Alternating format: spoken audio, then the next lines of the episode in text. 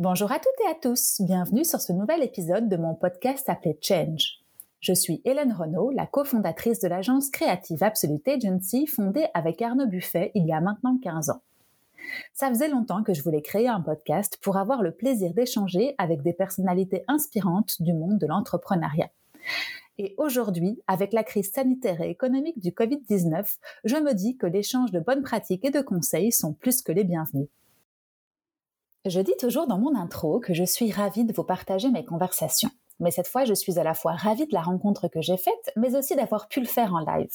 J'espère que cette période à distance les uns des autres est presque derrière nous. Je suis donc allée à la rencontre de Catherine Botson, qui est une femme extraordinaire et qui, à 50 ans, a tout osé pour changer de vie à la faveur des souvenirs gustatifs de son enfance. Et c'est comme ça qu'est né Pipaillon, cette incroyable conserverie et fournisseur de produits d'excellence. Chez Pipaillon, vous pourrez faire votre choix entre des dizaines de recettes de confiture, de chutney, de tapenade et autres produits de bouche raffinés. Plongez avec moi dans cet épisode pour comprendre son parcours et comprendre qu'on doit oser en tant qu'entrepreneur pour que nos projets prennent vie. Alors osons.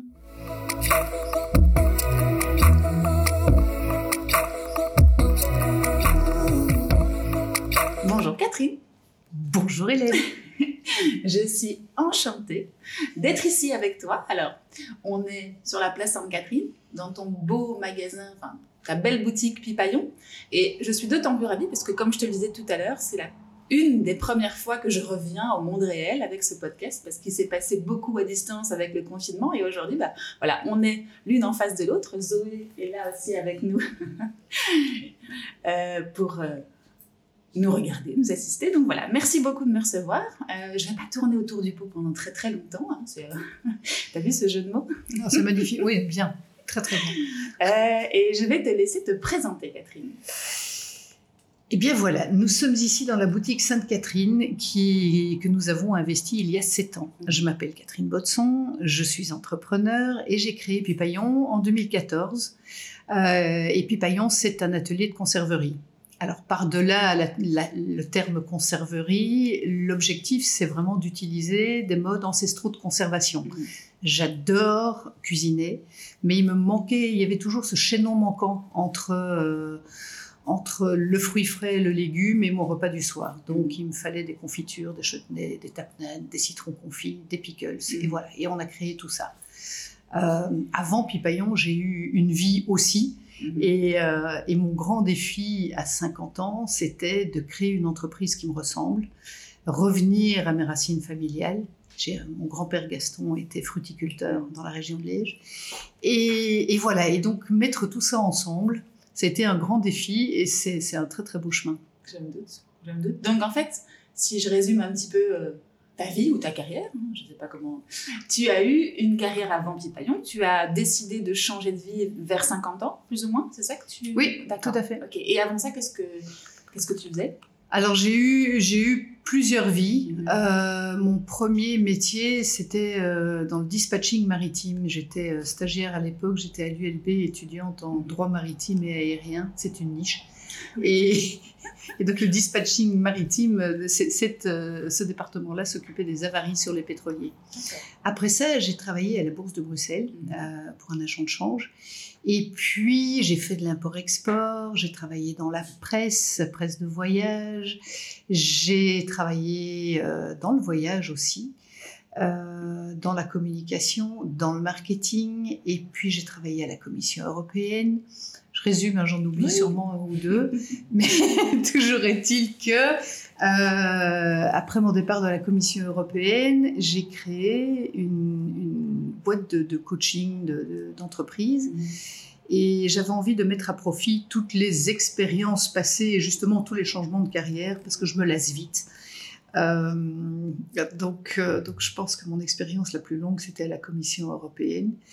Et donc, comme je m'ennuie vite, je me suis dit, tiens, je vais pouvoir euh, capitaliser là-dessus. Et après euh, quatre ans de, coaching, je me suis dit, bon, c'est bien d'accompagner les gens, c'est bien de, euh, de capitaliser sur quelque chose, mais en l'occurrence, il est temps de revenir dans le vrai monde de l'entreprise, parce que voilà, je n'allais pas, pas faire ça pendant 15 ans.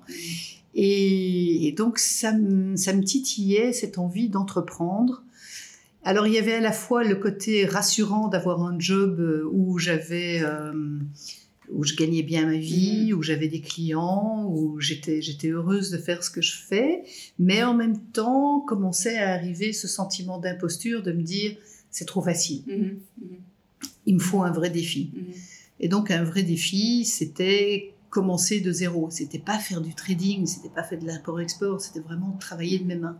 T'as toujours titillé cette envie d'entreprendre ou elle est arrivée un peu plus sur le tard, entre guillemets Quand tu étais petite, par exemple, c'était quoi ton, ton rêve? Je voulais être épicière. Épicière, ah bah, Alors j'ai voulu, j'ai voulu être archéologue, j'ai voulu être hôtesse de l'air parce que mon père voyageait beaucoup, donc je voulais accompagner papa. Mhm. Euh, j'ai voulu être pilote de chasse. J'ai voulu et, surtout j'avais une petite épicerie dans ma chambre mhm. et le tiroir de mon bureau c'était ma caisse. Mhm.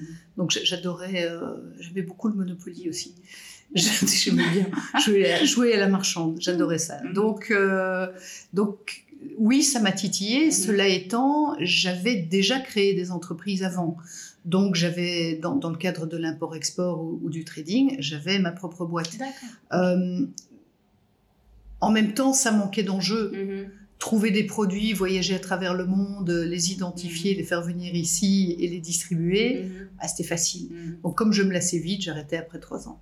Ce qui n'est pas un gage de stabilité quand même. Toi, tu voulais euh, créer quelque chose. Enfin, quand tu dis c'est facile, c'est que, comme tu dis, tu, tu, dénichais quelque chose que tu revendais, mais tu n'avais pas le, le, côté faire de ses mains qui te, qui te peut-être à l'époque tu Il n'y avait pas de créativité. Voilà, la créativité venait de l'identification des produits en me disant tiens, ça n'existe pas sur le marché, mhm. je vais l'importer. Mhm. Ici, c'était vraiment créer quelque chose au départ d'un flipchart, mhm. d'une idée, d'une idée qui a été commune parce qu'on a fait des brainstorming avec des amis, etc. Mais à la fin, bah, le, le, petit coup de pied aux fesses qui, c'était ma propre initiative de me dire j'y vais quoi. Euh, à un moment donné. Et je pense que j'avais besoin d'un vrai défi, quelque chose de vraiment difficile. Mm. Donc c'était pas une société de service, c'était pas de l'import-export. Euh, je voulais, je, pense qu'au fond de moi, il doit y avoir un côté masochiste. Euh, j'avais envie d'en baver. Mm. Et, j'ai été servie. Parce que tu connaissais pas, on est d'accord, le monde. Enfin, tu dis dans, tes, dans ta famille, il y avait des personnes qui étaient dans le domaine du fruit, mais tu n'avais personne qui t'avait montré le chemin pour, ou en tout cas, c'était pas une boîte familiale ou quelque chose que tu aurais pu reprendre. C'était ah de zéro. Bah, c'était c'était de zéro avec avec vraiment cette, cette ma Madeleine à moi, c'était les confitures de ma tante Yvonne. Euh, au mois de septembre, on allait chez elle à Schierpeneuve en, en, Flandre. Elle fabriquait des confitures. On avait des, boîtes en, carton avec ces magnifiques pots très mmh. épais, la paraffine et, mmh. euh, et, et, le, et, le, petit, le petit mica par-dessus mmh. et, l'étiquette d'écolier bleu ou rouge. Et mon privilège euh, au petit déjeuner, une fois par semaine, c'était d'aller choisir le pot de confiture de la semaine. Aujourd'hui, j'ai plutôt tendance à manger un pot de confiture par jour, mais ça, c'est vraiment. Euh, mm. euh, donc, donc, mes plus jolis souvenirs d'enfance, mm. quelque part, c'est les crêpes confitures mm. avec, euh, avec les amis, c'est le retour de l'école à vélo, c'est la confiture dans le yaourt, c'est la confiture au petit déjeuner, c'est la confiture avec le fromage. Voilà, et c'est la confiture de Tante Yvonne. Donc, c'est un produit de mon enfance. Et, ça, je me suis dit, tiens, c'est quelque chose que je fais en plus euh, chaque année. Mhm. Euh, mais en, parallèle à tout ça, il y avait peut-être une tradition familiale d'avoir du beau et de, travailler des produits de la terre, mhm. mais il y avait surtout une vraie ambition de développer une entreprise qui mhm. fasse du beau produit avec des valeurs derrière, bien sûr.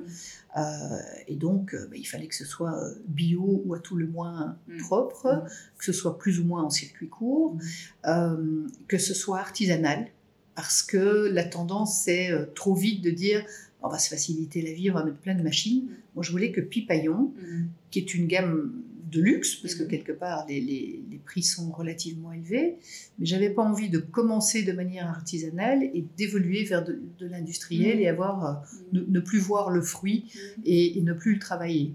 Donc, euh, Tout ça, c'était dans ton cahier des charges à la base quand Ça, c'était dans le cahier des charges, Ouais, oui. Et c'est aussi l'engagement qu'on a pris vis-à-vis de nos clients. Donc, on, on a eu des clients progressivement qui nous ont dit voilà, on va travailler ensemble, Mhm. mais si vous perdez ce caractère artisanal et, et si vous perdez, l'amour de votre produit et que vous devenez une usine Mm. la lime, à ce moment-là, on arrêtera de travailler ensemble. Mhm. Euh, donc, Ça, c'est Voilà. intéressant, je trouve. Oui. À l'heure d'aujourd'hui, où tu as l'impression qu'il y a beaucoup de choses qui sont, enfin, y a beaucoup de choses qui sont industrialisées, que tes clients à toi, et on y reviendra parce que je, je- enfin, c'est pas le client final, c'est pas le consommateur final qui t'a dit ça, c'est les intermédiaires, je suppose. C'est génial parce que du coup, on, on se rend compte qu'il y a un vrai stop et un vrai, un vrai arrêt en ce moment sur comment on consomme, ce qu'on consomme, et que ce soit tes intermédiaires qui te disent. Je pense qu'on on montre un petit peu le changement d'une partie de la chaîne en tout cas. On Oui. va pas parler de tout le monde, mais Oui. c'est génial. Et avant de rentrer dans, dans le produit, euh, parce que donc du coup, tu as eu une carrière, euh, moi ce qui m'intéresse, comme je te le disais tout à l'heure, c'est de comprendre un petit peu le processus de création et comment t'en es arrivé là? Alors il y a plein de, comme on dit, on connecte les, points. Je suppose que c'est bah, une partie de ton, enfance et puis ensuite une partie de ton parcours professionnel qui t'a amené à créer aujourd'hui Pipaillon, enfin il y a quelques années. Comment, qu'est-ce que tu, comment est-ce que tu, si tu reviens sur ce parcours euh, professionnel où tu as été employé et peut-être pas tout le temps employé bah, à, ton, à ton propre compte, quel est le retour que tu fais sur ces, euh, cette petite vingtaine d'années où tu as travaillé Euh, À quoi quels sont les enseignements que tu en as tirés pour créer Pipaillon par rapport à quelqu'un qui commence à 20 ans ou 25 ans à un projet de zéro? Euh, je, je pense que la chance que j'ai eue, c'est que à la base, je ne savais pas où je où j'allais et où je voulais aller. Euh, À la base, tu veux dire quand tu étais petite? Enfin, quand tu as commencé à non, non, quand j'ai commencé mes quand j'ai commencé mes études. Oui, c'est ça, pardon. Ouais. Euh, je voulais, je voulais être médecin. Mes parents m'ont dit, bah, écoute, tu as fait des latins grecs, tu es littéraire, euh, tu feras Sciences Po. Mhm. Ok. Et puis mon, mon père est mort juste après ma, ma rentrée à, à l'ULB, donc quelque part j'avais plus le choix. Mhm. C'était euh, même si je voulais arrêter et refaire la médecine, c'était foutu. Donc je me suis dit quelque part c'est tirer le meilleur de chacune des expériences Mhm. plutôt que m'apesantir sur ce qui ne s'est pas fait et Mhm. que j'aurais voulu faire. Euh, ben, chaque, chaque chemin a été une opportunité. Alors j'ai parfois pris des chemins relativement tortueux, euh, ça doit être comme mon cerveau, donc ça c'est pas grave, mais c'est vraiment me dire in fine, tout ce que j'ai fait à mon rythme, Mhm. à ma manière, mais c'est ça qui fait la, la- la richesse de ce que j'ai créé à, à 50 ans. Mhm. Je me suis dit, ok, il y a le parcours professionnel, mais il y a le parcours privé aussi, Mhm. parce que euh, en marge de mes activités professionnelles, je pense que certains choix professionnels ont aussi été conditionnés par ma vie de famille. Quand les enfants grandissaient, j'avais besoin de me mettre à l'abri, d'avoir un job, pas 9 to 5, mais il me fallait des défis, mais j'avais besoin d'un salaire fixe. Donc la Commission européenne, pour ça, était parfaite. Avant d'avoir des enfants, je pouvais entreprendre, je pouvais voyager beaucoup, c'était beaucoup plus facile. Donc quelque part, chacune de ces phases de vie a été un facteur de motivation pour rebondir sur un autre projet.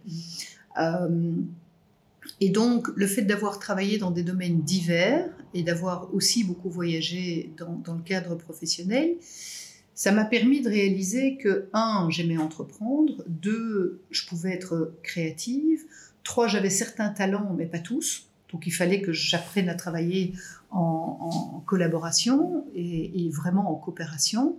Donc, je travaille pas toute seule chez Pipaillon, on est plusieurs, et j'ai un associé, Julien, qui, m'a rejointe il y a, il y a sept ans, après, euh, six mois après l'ouverture de, de Pipaillon.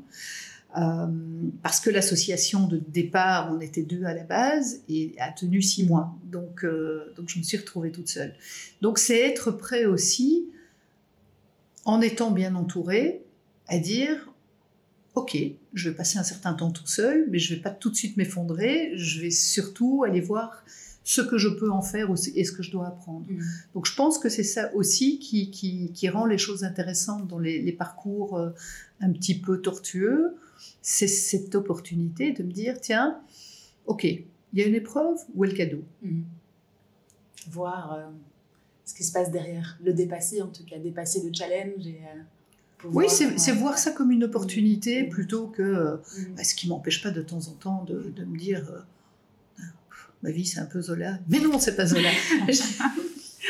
non, mais c'est intéressant parce que j'ai rencontré beaucoup d'entrepreneurs et c'est vrai qu'il y, a des entrepreneurs qui ont, cette envie depuis le départ et qui ne passent pas par cette case euh, de la vie professionnelle et puis elle te, elle te conditionne, ou, enfin forcément, l'expérience fait que, tu apprends des choses qui te servent aussi dans ton parcours entrepreneurial.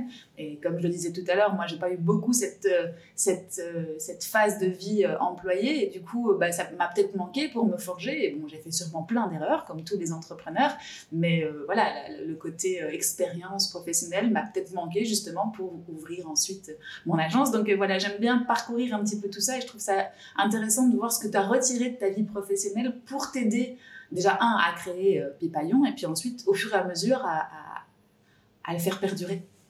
Alors déjà, il y a, y a, une chose, c'est que bon, j'ai fait des, des, études très généralistes, Sciences Po, mhm. droit maritime et aérien dans l'absolu. Mhm. Ça donne de, beaucoup de théories, euh, euh, une, culture générale, mais ça ne donne pas une orientation. Donc j'avais j'avais déjà propension au départ à, partir un peu dans tous les sens. Mhm. et, et mon expérience professionnelle allait déterminer ce que j'allais pouvoir faire. Pour autant, ce que je reproche aux études, c'est qu'il n'y a pas de formation de gestion d'entreprise. On peut avoir fait Sciences Po, le droit, euh, Solvay, une école d'art, n'importe quoi, et avoir besoin de, compétences en gestion. Mm. Euh, et en gestion d'entreprise, c'est valable aussi pour la cuisine. Mm-hmm. Euh, un, cuisinier, un pâtissier, un électricien qui se lance, il va devoir aussi apprendre à, gérer une entreprise. Donc je trouve que ça fait partie des cursus qui devraient être obligatoires, mm. quel que soit le type d'études qu'on entreprend, parce que j'ai entendu trop souvent euh, des jeunes, des moins jeunes dire ah oui, mais moi je ne sais faire que ça, je ne peux pas créer d'entreprise mm. parce que je, ne sais pas comment faire. Mm. Alors il y a plusieurs options et aujourd'hui je trouve que la, région bruxelloise, on est basé en région bruxelloise, mais le hub et le 18-19 en l'occurrence sont extrêmement aidants parce qu'il y a des parcours qui mm. permettent justement de pallier tous les inconvénients de ces gens qui veulent entreprendre mais qui ne savent pas comment euh, gérer une entreprise. Et, et peut-être que je l'aurais fait plus tôt et mieux si j'avais appris mhm. ces, compétences. Euh, avec mon travail à la Commission européenne, j'ai appris énormément sur la structure et la nécessité de structurer, de passer en mode projet. Mhm. Euh, alors les tableaux Excel euh, sont ce qu'ils sont, néanmoins pour fixer ce qu'il y a à faire, mettre des échéances, c'est vachement utile. Mhm. Ça peut être un bout de papier aussi, mais l'important c'est de mettre une date. C'est Walt Disney, je crois, qui disait la mhm. différence entre un rêve et un projet, c'est une date. Euh, et, donc voilà, c'est cette structure nécessaire qui est, euh, qui est totalement essentielle pour moi. Et je pense que mon expérience de coaching aussi a, mis ça en lumière, c'est que je me suis dit, si je peux apprendre aux gens à le faire, ben, ça veut dire qu'il est temps que je l'applique à moi-même aussi. Euh, et donc, j'ai les outils, c'est à moi maintenant à les utiliser. c'est l'addition de toute cette expérience, de tous ces contextes qui, font, qui ont fait en tout cas que toi, à un moment donné, tu t'es dit, bon, bah, j'y vais. Et à ce moment-là, ça t'a. Tu arrives à identifier ce jour où tu t'es dit, bon, allez, la vie est, trop courte, il faut que j'y aille, ou enfin, je sais pas ce que tu t'es dit exactement, tu vas me raconter, mais arrives, tu te rappelles de ce jour où tu as pris la décision de tout quitter, peut-être, et pas mal de, pas mal de cadres, pas mal d'assurance finalement pour, euh, pour toi personnellement. Oui, tout à fait. Le, le, projet était en, était en gestation et je me dis que si on n'avait pas eu ce petit coup de pied aux fesses mm. euh, de, de justement de, de, de village partenaire, je l'aurais probablement pas fait. Donc le projet était en gestation, mais c'est agréable de parler. On fait des petites réunions. En marge de ça, il y avait toujours mon boulot qui continuait. Et tu dis on, c'est parce que tu étais dès le départ associé à quelqu'un on, était, on était à deux à, monter le projet. Et qui avait eu l'idée initiale C'est toi avec ton... On s'était réunis à plusieurs mm. à voir ce qu'on avait envie de faire. Mm. Et moi, il était évident que je voulais fabriquer, ça c'était sûr. Et, euh, et, et, mon mari me disait, oui, c'est bien de fabriquer, et, euh, et un magasin, c'est bien aussi, avec une machine à café, parce que je viendrai de temps en temps me dire bonjour, parce que je sais que je te verrai moins. Donc ton mari, euh, est d'accord, c'est pas ton associé du départ Non, non, pas du tout. C'est mon, meilleur, euh, c'est mon meilleur soutien, mon mari. Il a été extrêmement courageux. Donc, donc voilà, mes enfants aussi. On y reviendra si tu On y reviendra. et, et, donc voilà, c'était mettre un peu toutes les idées en place, mhm. euh, la fabrication, le circuit court, le bio, mhm. euh, les, les, conserves. Donc ça restait très théorique à ce mhm. moment-là. Et puis j'ai reçu un coup de fil de, de village partenaire à Saint-Gilles euh, qui m'a dit tiens, on a entendu parler de votre projet de conserverie. Pardon. justement, il y a Open Soon, enfin, c'était voilà, c'était une prime à l'époque. Euh, moi, ce que je propose, c'est que vous portiez votre, vous posiez votre candidature. C'est génial. Ok, c'est dans combien de temps? Trois semaines. D'accord. Et mhm. donc, en trois semaines, il y a eu le business plan, le plan financier, etc. Mhm. Et ça a été très, très court. Et trois semaines plus tard, j'étais en vacances, j'ai reçu un coup de fil. Voilà, vous avez été sélectionné. Et là, j'ai poussé un grand cri d'effroi en disant flûte. OMG. OMG. C'est réel. Euh, et, et, puis, je, je pense que c'est à ce moment-là qu'il y avait ce, ce, cette bascule entre le, le, partenariat. C'était, bah, il y en avait une qui était plus ou moins prête tout en étant morte de trouille, et l'autre qui était encore plus morte de trouille que prête. Mm-hmm. et, et, voilà. Et et donc la décision a été prise d'y aller. Il y a un truc qui est intéressant dans ce que tu as dit, c'est qu'on en a parlé et on a fait des brainstorming entre copains. Donc ça veut dire que dès le départ, tu as décidé, et c'était peut-être pas conscient, mais de partager ton idée avec d'autres pour euh, la faire évoluer.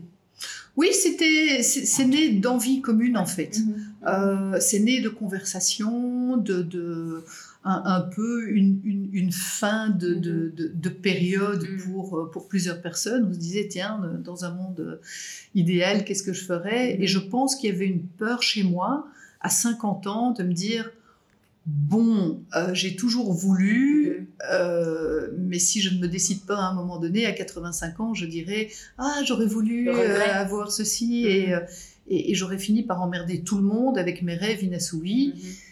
Et, inévitablement, mes enfants m'auraient dit euh, bah, T'avais qu'un. Hein. Mm-hmm, mm-hmm. Oui, mais.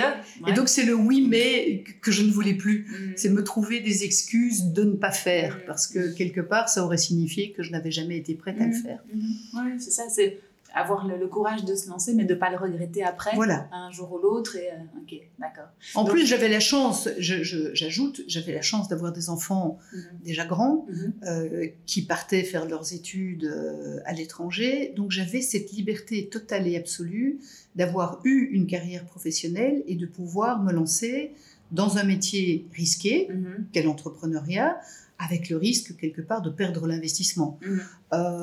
mais je pouvais me permettre à ce moment-là mhm. de, de, perdre cet investissement. Donc je pense que c'est un âge facile, entre guillemets, mhm. pour entreprendre en disant qu'est-ce que j'ai à perdre? Et comme tu disais... Par un peu d'ego. Oui, oui, c'est ça. Et puis, admettre qu'on s'est trompé ou admettre peut-être que on aurait mieux fait de faire ci ou ça, mais ne pas regretter de ne pas l'avoir fait en tout cas. Et c'est vrai que tu, soulignes un point qui est important. Euh, à 50 ans, comme tu le disais, tes enfants étaient grands. Quand on commence dans la vie d'entrepreneur, en général, enfin dans la vie professionnelle tout court, hein, parce que entrepreneur ou pas, on est après confronté à la gestion des enfants une autre gestion de projet finalement. Et, du coup, bah, on doit peut-être faire des choix. Là, tu avais peut-être aussi un, une page blanche, mais en même temps avec une concentration maximale pour toi et pour un projet que tu entreprenais, ça devait être différent aussi de la vie d'un entrepreneur ou d'une personne qui commence quelque chose, en rajoutant après le facteur enfant, qui est génial, mais qui est chronophage, énergivore, tout ce qu'on veut. Tu avais, euh, avais, un... Enfin, en tout cas, tu as, dû avoir euh, une large bande passante pour, euh, pour ton projet. Ça doit être, oui, alors j'avais le champ libre. Il y avait peut-être encore des réserves par rapport à à l'influence d'un entourage. Mhm. Euh, qui n'a pas perduré longtemps. Mon entourage immédiat était soutenant. Je pense qu'il y avait une certaine peur, évidemment, de, perte de revenus, etc. Euh, ça, c'était évidemment une peur.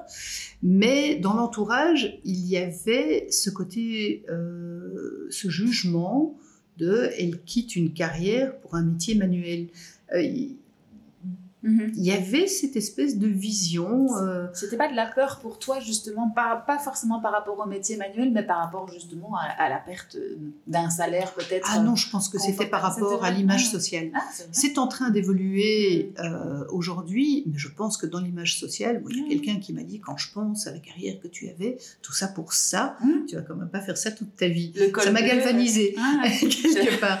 Mais, mais, mais effectivement, il y a ce côté la perception sociale par rapport à, à cette transition. Mhm. Aujourd'hui, j'ai l'impression que c'est beaucoup moins présent parce qu'on parle énormément de, de, de, conversion professionnelle, de retour à la terre, de valorisation mhm. des, des métiers manuels.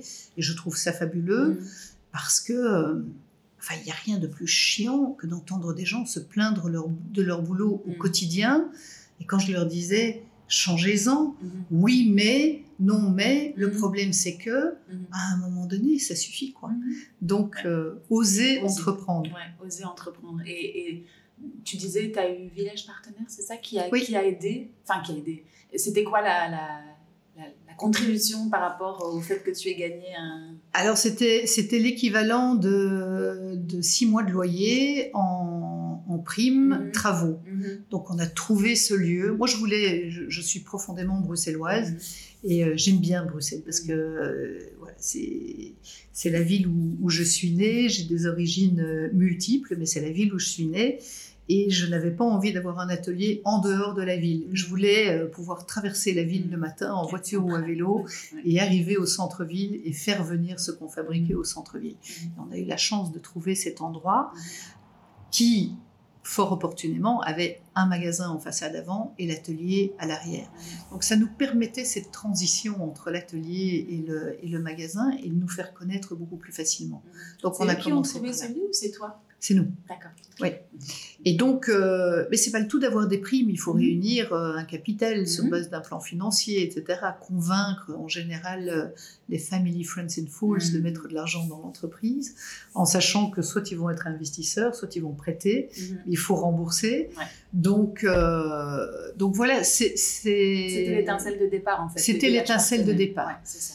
Et c'est un peu le, le le défi de dire ok, j'y vais, j'y vais pas, mhm. cap ou pas cap. Mhm. Allez, je suis cap, j'y vais. Mhm. Tu te l'es posé longtemps cette question-là? Enfin, Non, parce qu'après ça a dû aller vite, enfin, avec les trois semaines. Mais... Euh. Ça m'a jamais empêché d'hésiter ou de douter ou d'avoir peur parce que parce qu'effectivement c'était un défi. Enfin, dans, se lancer dans, dans, dans ce type d'entreprise, pour moi qui avais l'habitude de faire des travaux, de faire des achats, de, faire, euh, mhm. euh, de, de, de, trouver des produits et de mettre de la structure. Ça, c'est la théorie. En pratique, c'était créer une cuisine industrielle, mhm. des entrepôts, euh, demander une conformité à, à l'AFSCA, découvrir l'ensemble des normes et des règlements de tout type et de toutes les contraintes. En gros, d'apprendre des métiers, mais en vrai, mhm. en sachant que plus on tardait à ouvrir, moins vite on, rentrait de, l'argent aussi. Donc mm. ça sortait très vite, mm-hmm. ça rentrait pas forcément, on n'avait pas encore commencé à produire. Donc tout ça est relativement angoissant.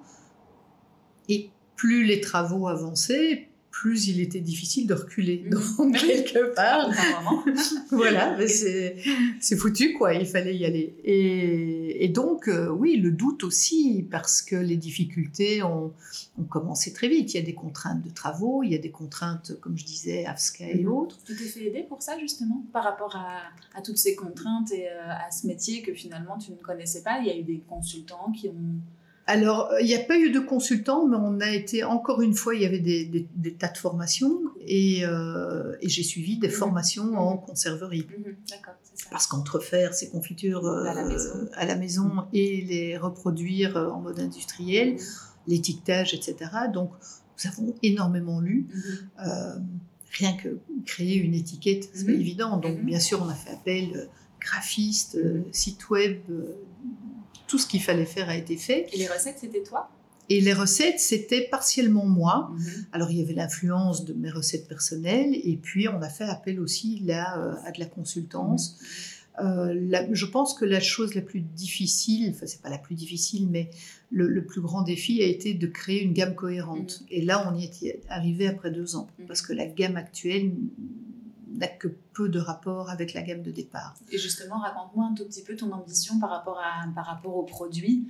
Tu savais que tu devais diversifier ou tu voulais, euh, j'ai aucune idée de ton, de ton métier, euh, où tu savais qu'il fallait faire quelques produits phares dans un premier temps et puis ensuite diversifier après? Il y a, eu une, une réflexion à ce niveau-là?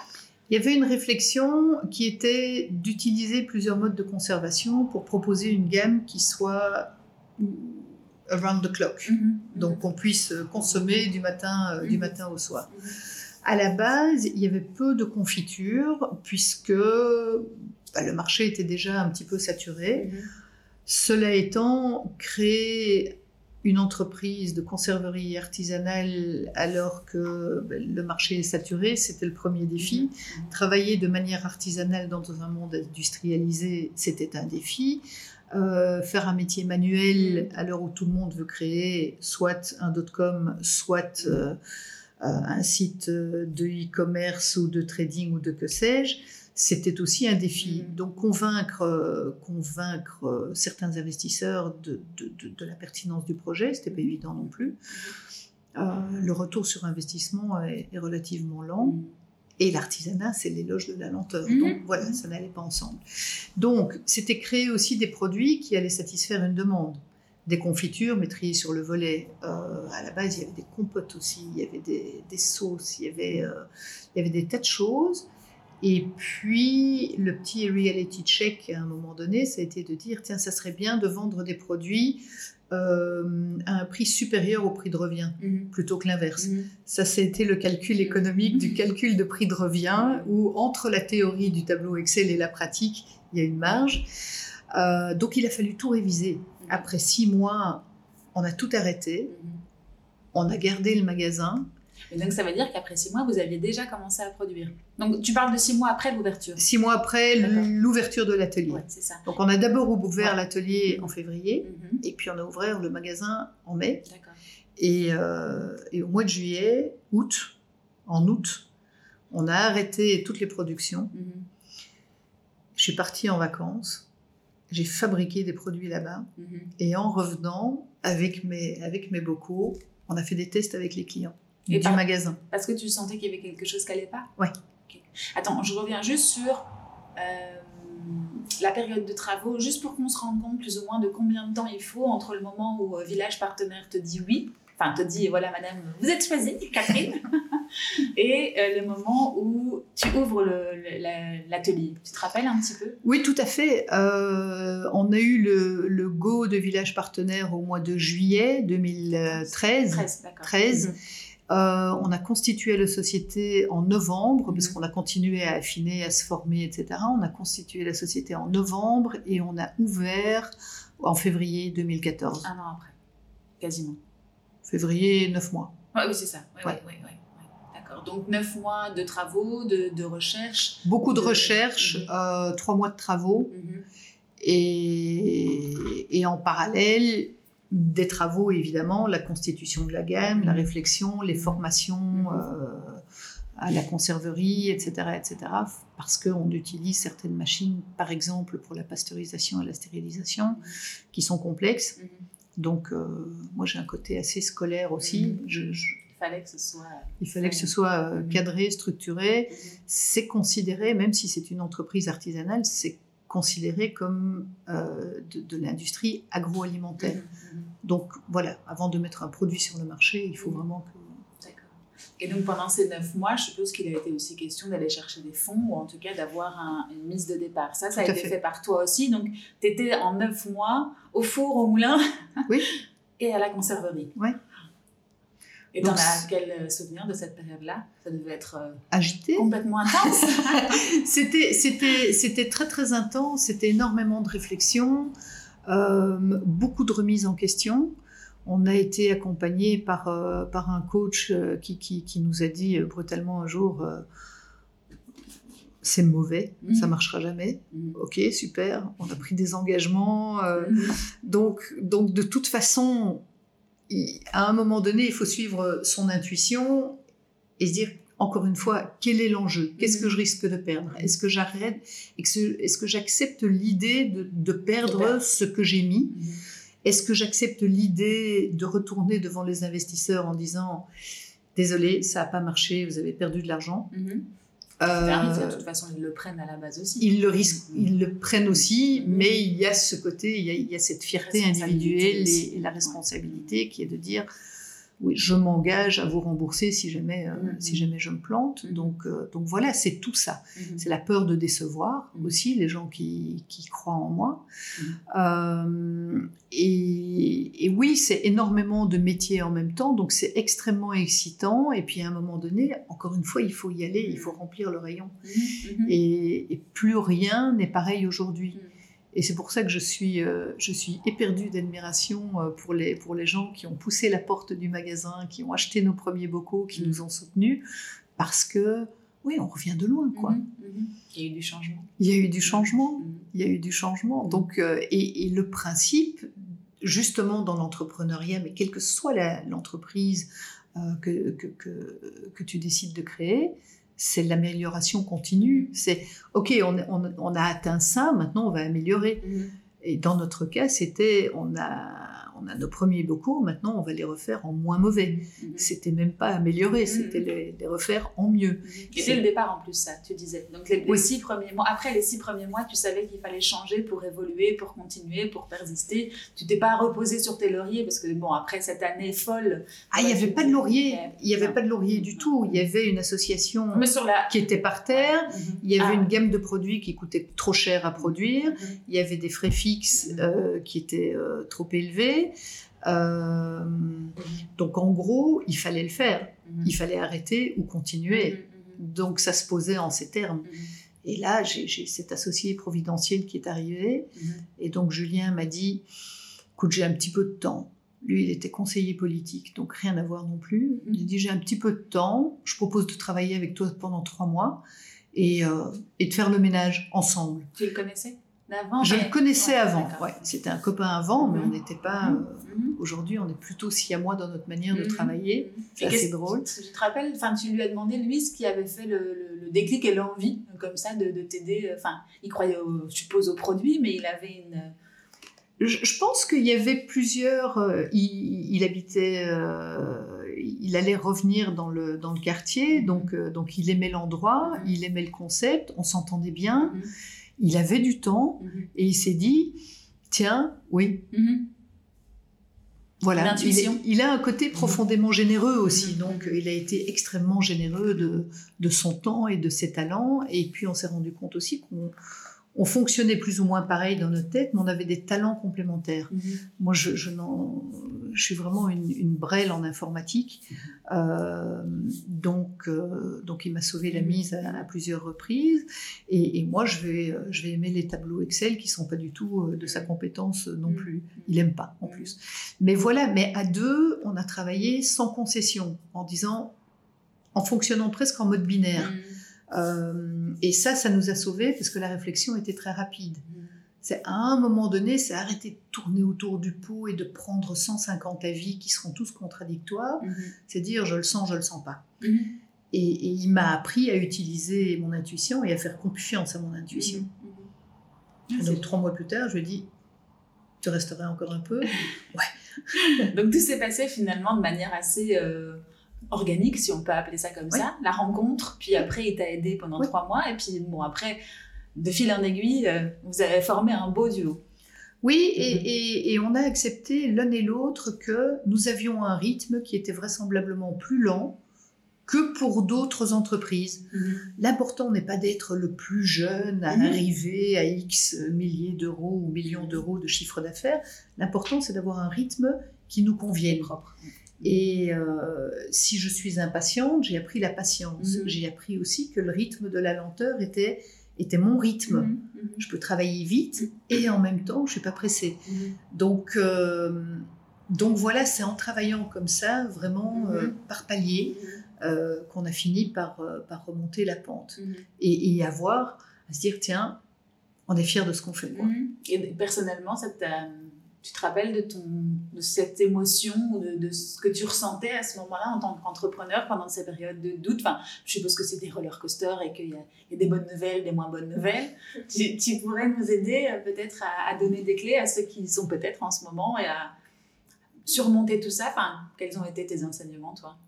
Alors, le, le, principal enseignement, euh, c'est vraisemblablement de, de garder euh, le sens de l'humour, mmh. De pouvoir s'asseoir et dire Ok, on va en rire. Souffler un grand coup, rigoler. Souffler un grand coup, aller boire un, un morito chez, chez, notre voisin du, du Skylab et, euh, et, et, changer d'angle. Mmh. Dormir dessus. Mmh. Donc, euh, donc, on rit beaucoup ça c'est clair, on rit beaucoup de nous, mhm. ça c'est évident. Donc ça, ça permet de garder la tête froide mhm. déjà, mhm. relativiser évidemment, et puis, euh, et puis dire qu'effectivement, s'il y a quelque chose qui bloque, on peut aller regarder à côté. Quoi. Donc c'est vraiment... Euh, je pense que cette intuition, je sais au fond de moi qu'il y a des décisions que j'ai prises qui étaient des mauvaises décisions, que je, devrais, que je devais vraisemblablement prendre à ce moment-là pour mm. l'expérimenter. Et je savais que c'était pas la bonne décision. Je le sentais. Et, mm. et je crois que physiquement, l'intuition, c'est ça. On, on, sait ce qui ne nous va pas et on sait ce qui nous va, mais de temps en temps, il y a cet aspect. Euh, ouais, j'ai besoin de faire cette connerie. Allez, j'y vais. Comme les enfants, oui, c'est ça. Ah, je vais le faire quand même. Je vais le faire quand même parce que comme ça, au moins, je saurai à quoi m'en tenir. J'ai promis, cochon ce qui s'en dédie. Ah, bah, merde. Et après ces, après ces six mois, enfin, par quoi vous avez commencé? C'était une question de, de recette, tu l'as dit, une question de prix. C'était quoi tes challenges à ce moment-là euh, les défis, je pense que le premier, c'était le choix de la gamme. Mm -hmm. On avait choisi des produits, euh, bon, il y avait des soupes, il y avait des compotes, euh, il y avait très peu de confitures, il y avait des tapnanes, c'était un petit peu éclectique, il n'y avait, pas, mm -hmm. il y avait pas de cohérence. Mm -hmm. Et puis, euh, et puis dans, dans, les études de marché, c'est bien une étude de marché, euh, c'est utile. Sauf que je demande à n'importe qui de faire une étude de marché du marché de la confiture, tout le monde va me dire, euh, c'est saturé, ça mm. marchera jamais. Mm. Ok. Quand on a fait venir les clients ici, on faisait des apéros avec les clients, euh, ils ont tous dit, bah, ce qu'on adore chez vous, c'est les confitures. Mm. Ah L'écoute du marché. Voilà. De ton marché. De mon marché. Mmh. Voilà. Mmh. Et, et, donc, c'était ça. Mmh. C'était faire des confitures de saison, des produits de saison qui changent. Mmh. Du pur fruit, des assemblages, des confitures qui vont avec tout. Euh, donc, il y a les confitures à fromage, il y a les confitures à tarte, il y a les confitures du matin, il y a les confitures à scones, il y a les confitures euh, à terrine, euh, il y a même des confitures à vinaigrette euh, Mmh. Ça, c'est le truc de Julien. Mmh. Et puis, j'adore les chutneys. Donc, euh, donc, populariser le chutney. Mmh. Et puis, là, cette année-ci, on a lancé les pickles. Les citrons confits. Je suis une grande fan d'Otolenghi, donc euh, je mets du citron confit dans absolument tout. Les tapnanes, c'est pour faire plaisir à mon mari français du Sud. Euh, encore une fois, il faut ménager la chèvre, le chou oui, et le conjoint, faire plaisir. Donc, mais des vrais. Ouais. Euh, c'est de la tapenade à l'huile d'olive, euh, l'ail, c'est pas de la tapenade à l'huile de tournesol. Donc, euh, donc voilà. des choix, en fait. C'est faire des choix et, et, et, des choix de choses qui font plaisir et, et qui sont, encore une fois, faciles à produire. Mmh. C'est éviter de mettre de la complexité là où c'est pas nécessaire. Mmh. Mmh. Il y a des gens qui fabriquent des choses qu'on n'a on n'a pas le talent. Euh, on peut pas tout faire.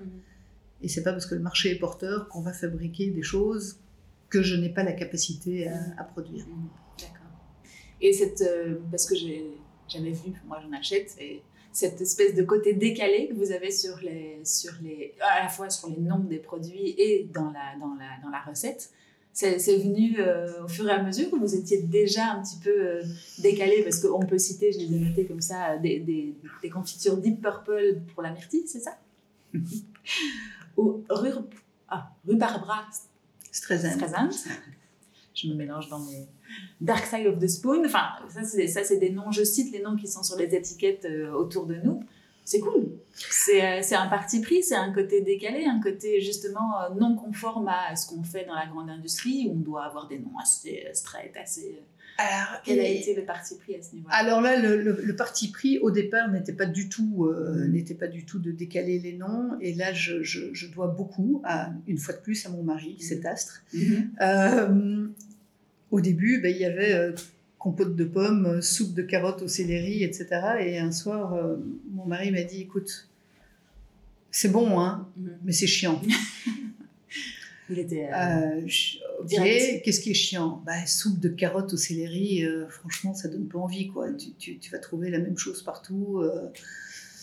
donc, sois un peu décalé, vas-y. Tu, l'es au quotidien, mais mm-hmm. allons-y. Et donc, on a commencé, je me souviens, on, était devant le JT et c'est parti, carotte and roll. et, puis, et puis, on a trouvé des noms comme ça. Et, mais moi, je suis une fan de rock. je, je suis une guitariste de rock frustrée. Mhm. Je n'ai aucun talent musical, aucun, mais je rêve d'être guitariste dans un groupe de rock. Et dans ta vie d'après hein Enfin, professionnel d'après. et donc, mes, mes groupes phares, uh-huh. c'est Deep Purple. Ah C'était mon premier disque en 1972, euh, le Made in Japan. Mm. Je suis très fan. Mm-hmm.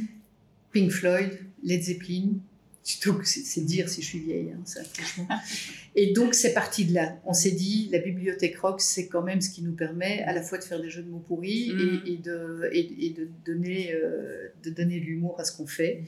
Et on a organisé pas mal de brainstorming. Donc, euh, Dancing Queen, c'est évidemment ABBA. Dark Side of the Spoon, je le dois à Lucien Tché de chez Farm, à mm. côté.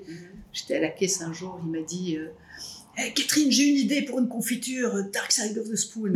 C'est génial. donc la confiture suivante, qui était une confiture de prunes, voilà. Mhm. Donc, euh, donc voilà. Et les assemblages, c'était aussi, euh, ben, on a fait des, on a fait des mélanges et, de temps en temps, on s'est fait aider en disant qu'est-ce qui va avec quoi? On a mhm. fait des tests. Donc à la base, les recettes et la, communication, en tout cas l'aura qu'avait Pipaillon était un peu plus traditionnelle et un ah moins originale, on va ah dire. et tu l'as fait évoluer comme ça. C'était pas dans le cahier des charges de départ. Enfin, moi, je connais pas le produit depuis euh, ses débuts. Euh, donc, vous avez évolué au fur et à mesure de, vos années d'existence et vous êtes remis en question. D'ailleurs, pendant les six premiers mois, les étiquettes étaient des, des, des nœuds papillons. Mhm. Euh, de couleurs différentes. Et puis on s'est dit, ben, si on fait appel à notre bibliothèque rock, il faut une mhm. étiquette ronde qui rappelle un vinyle. Mhm. Et donc c'est euh, Isabeau qui a créé, euh, qui a créé les, nouvelles, les nouvelles étiquettes. Donc il y a eu de l'évolution constante. Si tu peux, de toute façon, l'entrepreneuriat, tu vas me dire ce que tu en penses, c'est ne pas s'arrêter, ne pas s'en s'endormir et continuer toujours encore hein, pour se remettre en question et faire plaisir. Et après, je suppose en même temps que tu... Enfin, je, lisais aussi euh, sur votre aventure, il y a eu pas mal de partages et pas mal d'échanges avec, les, avec vos clients, amis. Et euh, c'est ce qui a fait aussi avancer la marque. Oui, c'est important. Tout, à fait. Et, le, gros avantage de, de l'entrepreneuriat, c'est justement que ça nous permet de faire d'être des couteaux suisses. Donc, c'est obligatoire d'être un couteau suisse. Et puis, c'est une des opportunités uniques d'activer ce côté créatif. Mm-hmm. Et donc, il y a beaucoup d'idées. Et le mm-hmm. fait de partager aussi, bah, maintenant, avec, euh, avec Julien, et puis il y a Rosica, et puis, euh, euh, et puis il y a François, et puis il y aura bientôt Antoine. C'est d'en parler ensemble et, d'aller chercher des idées et de mettre cette créativité ensemble. Donc, on s'ennuie pas. Mm-hmm c'est inventer de nouvelles manières de produire, c'est inventer de nouvelles manières d'utiliser certains outils de manière parfois peu conventionnelle. En clair, c'est sortir des conventions, mm-hmm. Mm-hmm. sortir des dictats euh, et, ramener son ego à un niveau euh, relativement bas mm-hmm. aussi, parce que c'est une école de modestie, l'entrepreneuriat. Donc c'est ça qui est, c'est ça qui est vraiment chouette, c'est saluer pas oublier de, fêter les échecs comme les succès. On a toujours fêté nos, grands bouillons. Oui. Ah oui. C'est-à-dire Qu'est-ce que vous faisiez? Ça, j'ai appris à faire avec, euh, avec mes enfants quand ils revenaient. Euh, un jour, mon fils est revenu avec un 1,5 en, en physique. Euh, je lui ai dit Comment te sens-tu? Il m'a dit Terriblement mal. Je lui ai dit Bon, on va fêter ça, tiens, champagne. Il, enfin, il avait 16 ans à l'époque, euh, il s'en est parmi. en plus, il était super bon élève, donc voilà, il, s'attendait à autre chose. Euh, je pense que certains parents d'élèves, quand ils ont appris ça, euh, ont dû me maudire. Mais j'ai toujours dit, on fait les grands échecs comme les grands succès. Mhm. Et même, il faut célébrer, c'est important, parce qu'on en apprend quelque chose. Donc ça, c'était une, une, belle leçon. Et, je suis d'accord avec toi, il faut célébrer parce que dans la vie... En plus, aujourd'hui, tout va trop vite. Alors, tu le dis, toi, c'est l'éloge à la lenteur avec l'artisanat, etc. Mais à, côté de ça, tout va très vite. Et je suis même sûre que dans, dans ce monde-là aussi, et on oublie de fêter, en fait. On oublie de, de, prendre un petit arrêt, une petite pause sur, le, sur le, notre situation actuelle et de se dire, bon, il y a des choses qui vont pas, il y a des choses qui vont, mais effectivement, prenons le temps de les célébrer. je me perds dans mes, dans mes digressions. Et, du côté, euh, si je reviens juste sur le côté... Euh, euh, pas fan parce que c'est pas vrai, mais vous avez constitué un noyau dur de clients, de personnes avec qui vous pouviez euh, échanger, faire évoluer. Je suppose que ça compte aussi, ça d'avoir des personnes qui t'accompagnent et qui, te, qui, te, qui aiment ton produit, qui te le font évoluer. Enfin, au fur et à mesure de votre existence, tu as l'impression que ça compte pour, pour vous en tant que marque? Oui, ça, compte parce que c'est important aussi de, sortir du, cercle familial. D'ailleurs, euh, bah, d'ailleurs, mon mari est parti travailler pendant cinq ans à l'étranger, euh, histoire de s'éloigner un peu de Pipaillon. C'est pas tout à fait vrai, mais, euh, mais, mais, voilà, il faut pas non plus que, que, ça, ça, prenne toute la place. déjà, ça m'occupe beaucoup personnellement. et donc, le fait d'avoir un, un, cercle, ça permet de prendre de la hauteur et prendre de la distance aussi. Donc le fait de relativiser, c'est à chaque fois, ok, qu'est-ce qui se passe? Ce qui est dramatique pour moi, est-ce que ça l'est aussi euh, vis-à-vis de l'extérieur? Et c'est pouvoir, euh, de manière très informelle, euh, partager ces moments-là. Et en cela aussi, le fait d'être accompagné par la région, de, fréquenter d'autres entrepreneurs, d'assister à des salons à l'étranger, etc., il y a ce sens du partage et cette bienveillance qui sont totalement essentiels parce qu'ils savent, ils sont eux-mêmes entrepreneurs, donc ils savent ce qu'on vit. Échanger, et, puis, et, puis nous sommes tous très partageurs. Euh, besoin d'une adresse pour euh, telle ou telle chose, et bien voilà, on va les échanger. Mhm. Donc ça, c'est important aussi. Tu m'en dis plus par rapport à, cet échange entre entrepreneurs. Par exemple, tu fais partie d'une association, de, de, quelque chose, d'un réseau qui permet de, d'échanger justement sur ces, sur ces petits trucs du quotidien, sur ces grands problèmes euh, stratégiques ou logistiques. Dis-moi un peu plus pour savoir un petit peu où tu es toi. Alors, je fais partie du réseau Entreprendre, euh, qui a vocation à accompagner les entrepreneurs et à, permettre aux entrepreneurs d'échanger euh, entre eux et, donc donner l'envie d'entreprendre. Donc, peuvent faire partie du réseau Entreprendre, soumettre un projet. ceux qui ont envie d'entreprendre, qui ont déjà un projet et qui vont le soumettre et bénéficier d'un accompagnement pendant deux ans. Et tu fais partie du réseau Entreprendre du côté euh, mentoré ou mentoré Mentor. Mentor. Euh, aujourd'hui. Mais avant cela, il y avait il y a le hub. Donc je suis, euh, j'ai aussi un, coach au, hub. Mm-hmm que je peux, euh, que je peux appeler euh, avec des questions précises pour, et échanger. Donc c'est vraiment le sentiment de ne pas être euh, toute seule, parce qu'il y a l'association, il y a la famille, il y a les amis, mais aussi il y a le milieu professionnel qui est important. Et puis le réseau des entrepreneurs du secteur mm. de la région bruxelloise. Donc on, on, va se retrouver dans, dans une semaine à, Londres à un salon, et puis à d'autres salons aussi. C'est cet échange-là qui fait que de temps en temps on se regarde, on se dit alors tu es toujours vivant? Ouais ça va. Euh, et voilà, c'est pouvoir partager les succès ou, euh, ou, les coups de mou entre pairs, absolument. Et euh, quand tu parles de coups de mou, moi je pense tout de suite forcément au Covid. Comment ça s'est passé avec cette année si particulière de 2020 et 2021 qu'on est toujours... Pour nous, objectivement, le Covid a été une, une grosse opportunité dans la mesure où on a pu se recentrer sur notre cœur de métier, qui est euh, la conserve en bocal. On a arrêté le magasin qui était un établissement Horeca et on l'a converti en épicerie de nos bocaux avec quelques produits complémentaires. Comme tu vois, il y a, il y a du granola, il y a du vinaigre qu'on met dans nos, dans nos chutneys, il y a l'huile d'olive qu'on utilise pour nos tapenades. Euh, donc voilà.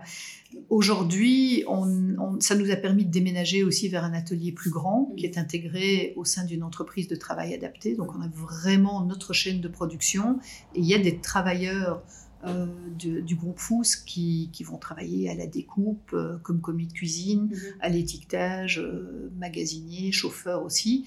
Donc on a le noyau pipaillon et puis on a on a cette équipe-là et ça c'est une opportunité.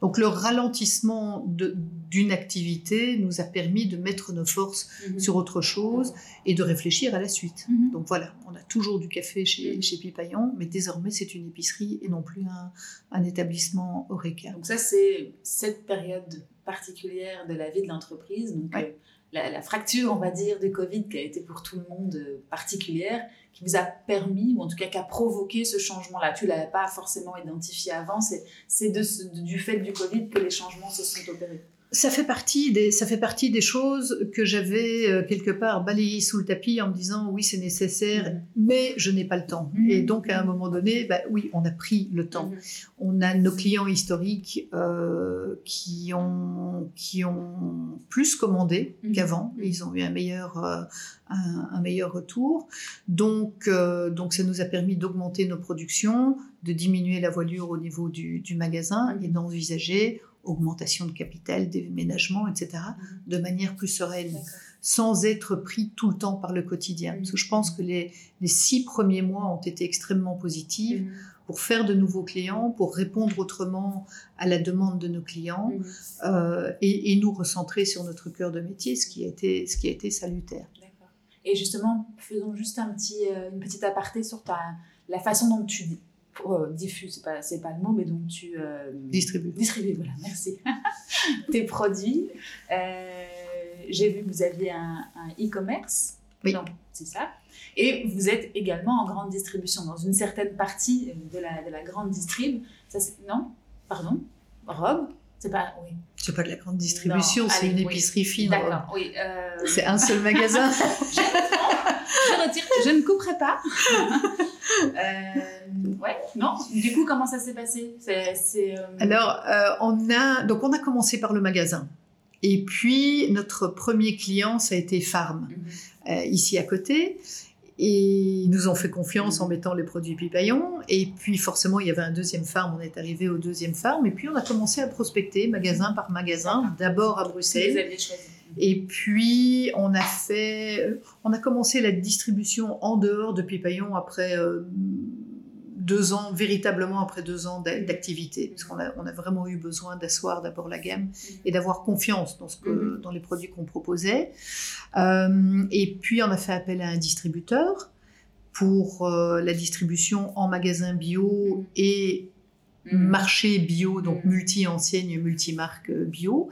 Et puis on a commencé à prospecter aussi le co-branding ou le private label. Donc on est arrivé chez Cru, on fabrique les confitures et les chutneys pour Cru. Puis on est arrivé chez Bioplanète avec une marque, une, du co-branding dédié aussi, donc une gamme exclusive rien que pour eux.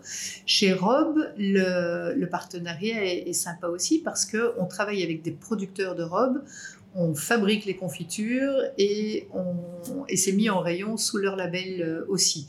Donc c'est vraiment, on travaille avec les producteurs de, robes.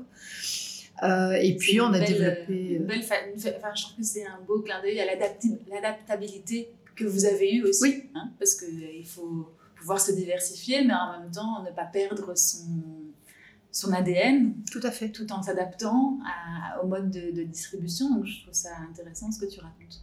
Oui, et puis il y a des producteurs qui sont arrivés chez nous en disant voilà, on a des productions, on, a le marché, mhm. on travaille avec des, avec des, des, privés, on aimerait bien transformer en confiture, mais on n'a mhm. pas, on pas le savoir-faire ou, la capacité.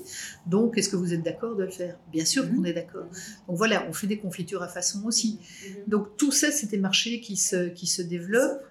Et, et l'idée, c'est de créer quelque part un, un, autre atelier de conserverie au plus près des lieux de production. Donc, euh, ça nous permet de transporter notre conserverie Mhm. partout dans le monde, quelque part. Oui, j'ai Euh, vu ça aussi. C'est intéressant. Tu m'en parles un petit peu de cette internationalisation, en tout cas l'envie de le- l'exporter et de dépasser la, la Belgique. Ça, ça s'est fait quand, plus ou moins, dans, le- dans la vie de l'entreprise? Très tôt, parce que je, je, je, je viens d'une famille de, de voyageurs et, et dans ma vie professionnelle, j'ai beaucoup voyagé. Donc, j'ai toujours voulu que Pipaillan soit une, ancienne, une enseigne de renommée internationale. Mhm. Donc, il y avait cette ambition-là euh, aussi à la base, tout en commençant petit. Et je pars du principe que un atelier, enfin la transformation peut se faire absolument n'importe où. Euh, pourquoi importer de l'ananas pour faire des confitures à l'ananas en Belgique alors qu'on peut très bien travailler avec l'ananas de Côte d'Ivoire en Côte d'Ivoire? Ah et, euh, et voilà. Bon, ici, on travaille autant que faire se peut en circuit court. Mhm. Tous les produits qu'on travaille ne viennent pas de, de Belgique. Mhm. Euh, bah, cette semaine, on faisait des pickles de concombre qui viennent de la ferme des Rabanis à- près, de, près de Rochefort. Mais à la saison d'hiver, on va travailler les agrumes qui viennent de chez un producteur en Sicile. Et ça va venir en direct de Sicile Mhm. parce qu'on n'a pas d'agrumes chez nous. Donc,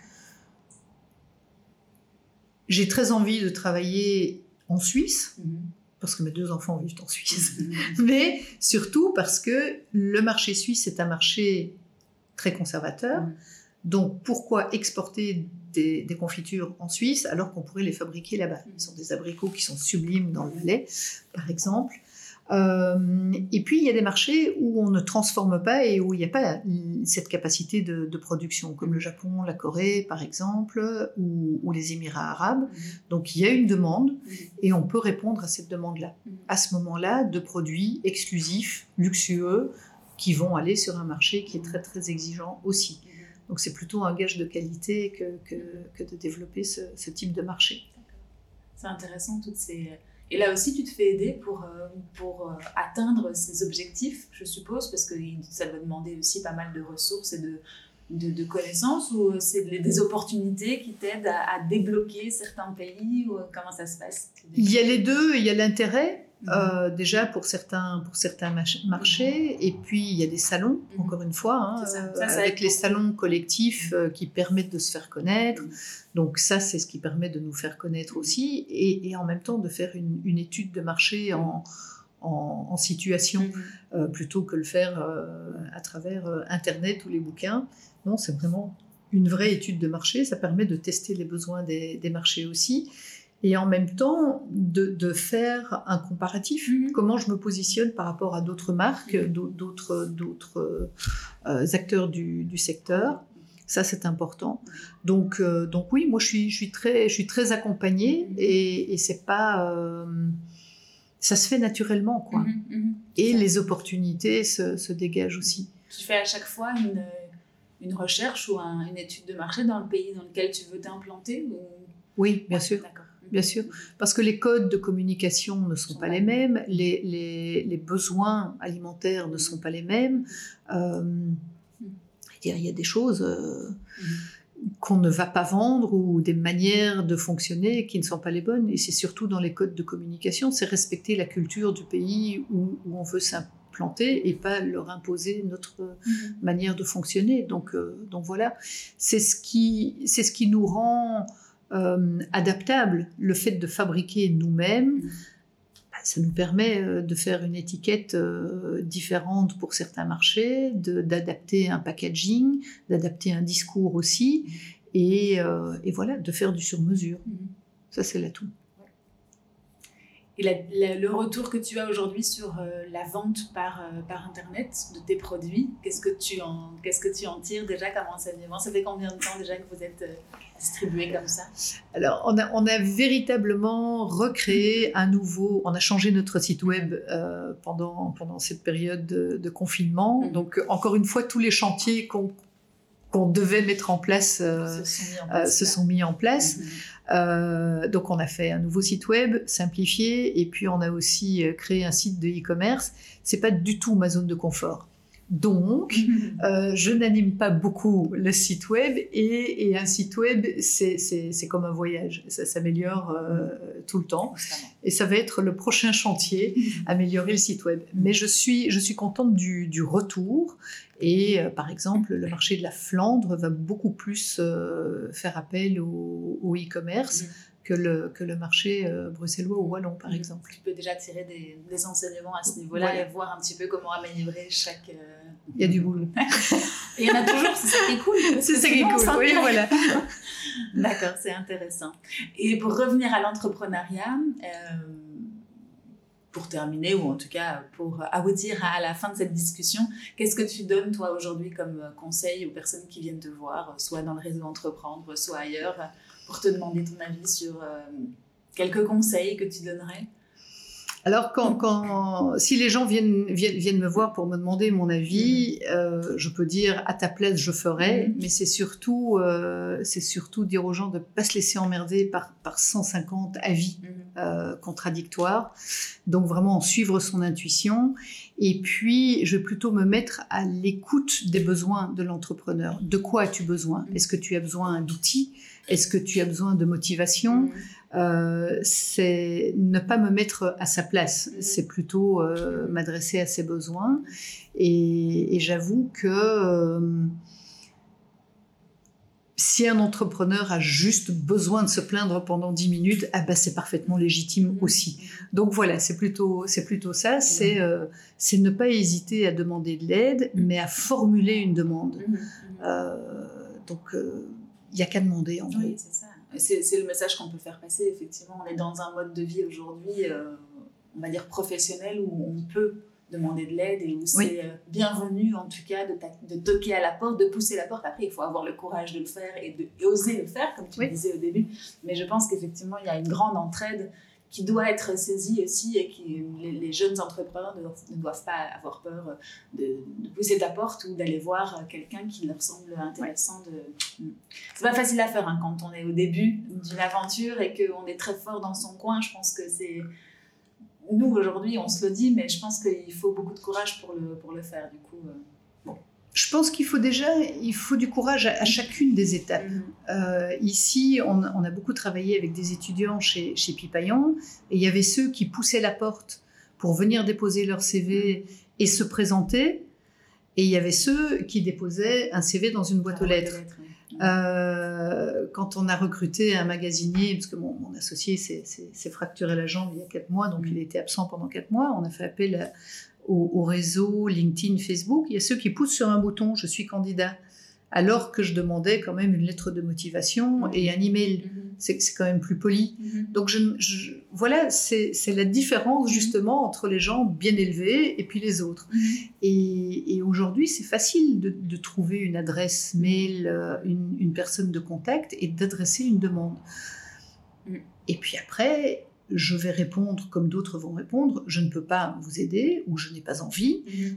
Mais au moins, ça ferme une porte ou ça en ouvre une autre. Ou alors, c'est moi, je ne peux pas vous aider et je vous conseille de vous adresser à tel organisme. Mhm.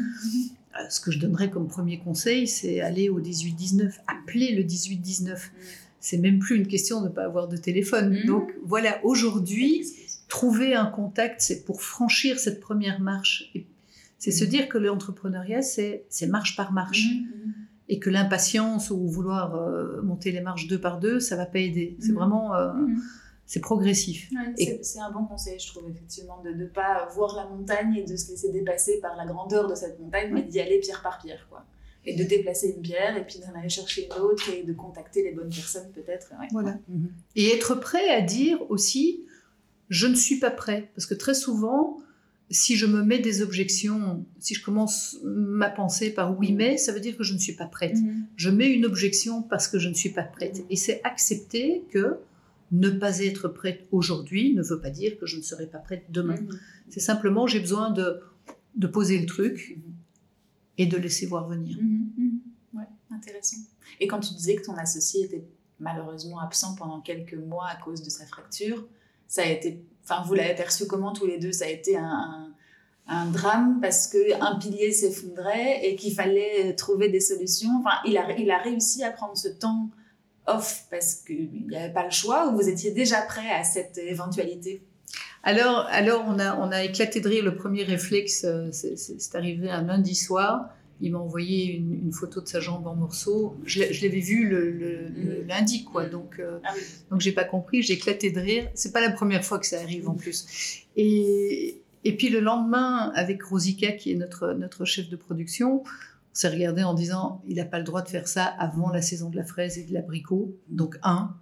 Et puis, euh, et puis c'est évidemment par-delà le fait qu'il était euh, Bon, il a été, il a été bien soigné. Euh, son cerveau continue à fonctionner, donc euh, il, pouvait travailler à distance pour, euh, pour certaines choses. Mais, mais moi, j'ai annulé tous mes rendez-vous, mm-hmm. sachant que je devais me rendre disponible pour, que, mm-hmm. pour la cuisine. Donc, je suis repassée avec grand bonheur à 100% en production. Et donc, une fois que les productions étaient terminées, je passais, je passais à l'administration. Donc, une une période intense qui nous a obligés aussi, donc dans le cadeau, ce qu'il y a eu, c'est que ça nous a obligés à utiliser différemment les outils pour, nous simplifier la vie. C'est happy. C'est happy. C'est rien, Il a vu quelqu'un. Il a vu quelqu'un.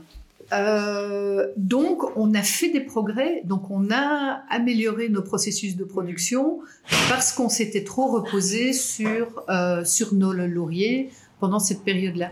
Et, je pose la question parce que les associés, en général, on a l'impression que si on n'est pas là, rien ne va se passer, ou en tout cas que ça va être un, drame. Mais il faut aussi savoir pouvoir gérer cette absence. Et puis voilà, on a le droit aussi d'être en vacances, ou plus longtemps en vacances, ou pas être bien à un moment donné et pouvoir laisser le bateau à d'autres personnes.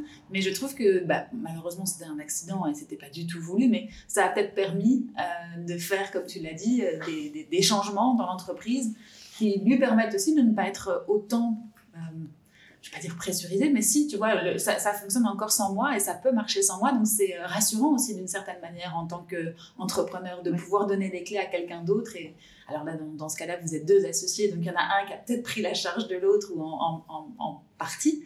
Mais euh, voilà, c'est quelque chose qui, moi, après 16 ans d'entrepreneuriat, je me dis, moi aussi, j'ai le droit parfois peut-être de diminuer un peu la cadence et de ne pas être tout le temps à, à 10 000 Et c'est rassurant de savoir que tu peux faire confiance à d'autres. Oui, et puis ça nous a appris aussi que nous devions fixer des limites, nous fixer des limites. Mm-hmm on travaille beaucoup. Mhm.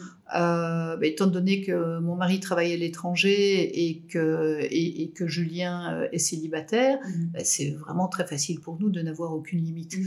Donc euh, voilà, ça nous a obligés à nous poser, ça nous a obligés à, nous remettre en question dans les processus de travail, a réalisé qu'il était temps de recruter, mhm. euh, donc quelqu'un qui arrive le 1er septembre. Mhm. Euh, et surtout, on a fermé euh, l'atelier pendant trois semaines. On est tous partis en vacances sans quasi travailler pendant trois semaines, juste pour les affaires courantes, mhm. mais vraiment tranquillement. donc, donc oui, c'est bien. Et puis je sais que, ben voilà, il y a eu cet accident, il n'est pas responsable, tout comme il peut y avoir congé de maternité, accident, vacances n'importe quoi qui peut se passer, mais qu'on est prêt. Et surtout, on est solidaire, mhm. parce que c'est le principe dans une association. Mhm. C'est dans, dans, un couple de trapézistes, il y en a un qui assure et, mhm. l'autre qui voltige. Ça, euh, c'est ce que mon mari euh, m'a dit quand j'ai lancé Pipaillon. Ben, c'est pareil dans une association. On fait un super binôme. Donc j'adore travailler avec lui. Et encore une fois, ça n'a pas empêché la communication. Mm. Mm-hmm. Donc, euh, donc voilà, c'est vraiment. Euh, oui, c'est intéressant ce que tu disais aussi sur le, le temps, enfin pas le temps de repos, mais en tout cas pouvoir arrêter de travailler à un moment donné pour pouvoir repartir plus fort et euh, s'accorder aussi des moments où on peut être off le cerveau continue, malheureusement et heureusement, parce qu'on n'est jamais très loin. Quoi. Non, et puis c'est une autre forme de créativité qui, qui, prend le pas à ce moment-là. Donc, euh, donc voilà, la distance est nécessaire. Euh, dernière question pour la route. Comment est-ce que tu continues, toi, d'évoluer avec tout le temps que tu as besoin pour euh, l'entreprise aujourd'hui? Toi, personnellement, tu, tu continues à te former comment? Ouais apprendre moi, j'apprends, j'apprends tous les jours. Donc, euh, ma, vie change, euh, change très très vite. Bon, aujourd'hui, j'ai deux enfants qui vivent tous les deux euh, à l'étranger. Mon mari va revenir euh, en Belgique, donc je vais devoir réapprendre la vie de couple. Ça va être un gros défi. Euh, je vais réapprendre à travailler avec quelqu'un que je vais former, donc euh, transmettre. L'idée, c'est de me rendre dispensable. Mhm. Euh, j'ai 58 ans aujourd'hui, donc à un moment donné, je vais peut-être transmettre aux autres pour qu'ils prennent, pour qu'ils prennent plus de place. Euh, et donc ça, c'est mon objectif maintenant. Mhm. C'est c'est poursuivre la croissance de, de Pipaillon, mais me rendre vraiment indispensable Mhm. pour pouvoir aller développer d'autres marchés, et ce qui ne m'empêchera pas de retourner euh, en cuisine. Donc, je continue à développer d'autres d'autres connaissances. Ben, par exemple, on parlait du du e-commerce. Je vais devoir, ça va être mon prochain défi de l'automne. petit mot. Oui, oui c'est ça, une petite moue euh, dubitative parce que euh, je vais devoir me lancer dans quelque chose qui, un, ne fait pas partie de ma zone de compétence ni de ma zone de confort. Mhm. Donc, Ça euh, te fait pas peur? Non. Non. Non, Parce que pas ça. Il y a plein de choses qui Mhm. pourraient me faire peur, mais pas ça. Mais, mais voilà. Et, et- et encore une fois, je vais aller chercher les compétences là où elles se trouvent, parce que je n'ai pas pour ambition de développer toutes les compétences. Mhm. Mais en revanche, c'est d'aller chercher les personnes qui ont ce talent-là. en connaissant un petit peu la base pour Oui, pouvoir l'accompagner. D'accord. Donc tu te formes au quotidien finalement, en Tout le temps. continuant, en restant é- éveillé et euh, au, au contact de ton entreprise, de ses besoins? Je grandis. Voilà. J'ai toujours trois ans. Bon bah écoute, moi j'ai l'impression qu'on a fait un bon tour de vie euh, professionnelle et de Pipaillon. Donc euh, je te remercie pour tout ce temps que tu m'as accordé aujourd'hui et euh, cette expérience que tu as partagée avec nous. J'ai pas oublié, enfin tu, tu as quelque chose à, à rajouter? Non, moi je, je suis ravie d'avoir pu échanger parce que ça a ravivé euh, un ensemble de, sou- de souvenirs et je me dis waouh, quel, quel, quel- quel chouette chemin. Donc vrai. merci infiniment pour cette opportunité. Et, euh, et effectivement, mon message aux, aux entrepreneurs qui ont envie de se lancer, c'est pas hésiter à, à m'envoyer un message et, euh, et à me demander une adresse, un numéro de téléphone. Je serai, je serai là. Mais oui, j'ajoute juste que tu es super active et que moi je regardais tes posts sur. Enfin, super active. Tu es active sur LinkedIn, euh, là où on peut te retrouver. hein. Après, tu nous diras si, euh, comment on peut te retrouver autrement, donc Catherine Baudson sur LinkedIn, et que tes posts sont euh, très inspirants. Quels qu'ils sont. Non, non, c'est vrai, c'est vrai. L'histoire du trapéziste, je l'avais lu sur LinkedIn avant de te rencontrer aujourd'hui et, et je l'ai trouvé très juste, très vrai. Et c'est très beau parce que de la part d'un partenaire de vie, de laisser l'autre virevolter, comme tu dis, c'est, génial. Donc voilà, ne, ne pas hésiter à te rejoindre sur LinkedIn. Absolument. Et puis euh, sur le site, euh, enfin si vous voulez aller voir Pipaillon, c'est pipaillon.com. Comme. Voilà. Génial. Merci beaucoup Catherine. Merci Hélène. À très bientôt. À bientôt. Salut. Et voilà, c'est fini pour aujourd'hui. J'espère que cet épisode vous a plu. Si c'est le cas, n'hésitez pas à me mettre 5 étoiles sur les plateformes d'écoute ou à le partager avec vos proches. C'est ce qui m'aide à le faire connaître. À très bientôt! Thank you.